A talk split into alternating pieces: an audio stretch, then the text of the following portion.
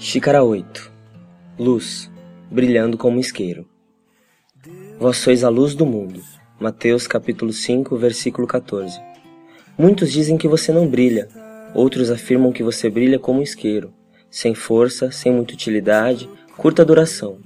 Há aqueles que dizem ainda que como um vagalume você é, pequeno, insignificante, tem uma luz que chama atenção, mas é fraco e incomoda. No meio de tanta mentira, o mestre dos mestres, Jesus, não pergunta, não dá uma opinião. Ele simplesmente afirma: Você é a luz do mundo. Você brilha mais que todas as estrelas do céu, mais que os astros, mais que o sol, mais que todos os celulares acesos no estádio, mais que fogos de artifícios. Ele ainda afirma: Minha luz em você clareia todos à sua volta e todos os lugares que passa. Algo inabalável emana de você, a própria vida, o próprio Cristo. Em dias escuros, a luz de Cristo precisa irradiar de nós, precisa alcançar a todos, e talvez o seu todo seja em um pequeno ou grande lugar.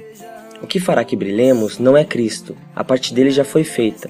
Da mesma maneira que Deus disse haja luz e houve luz, ele também decretou nossa identidade.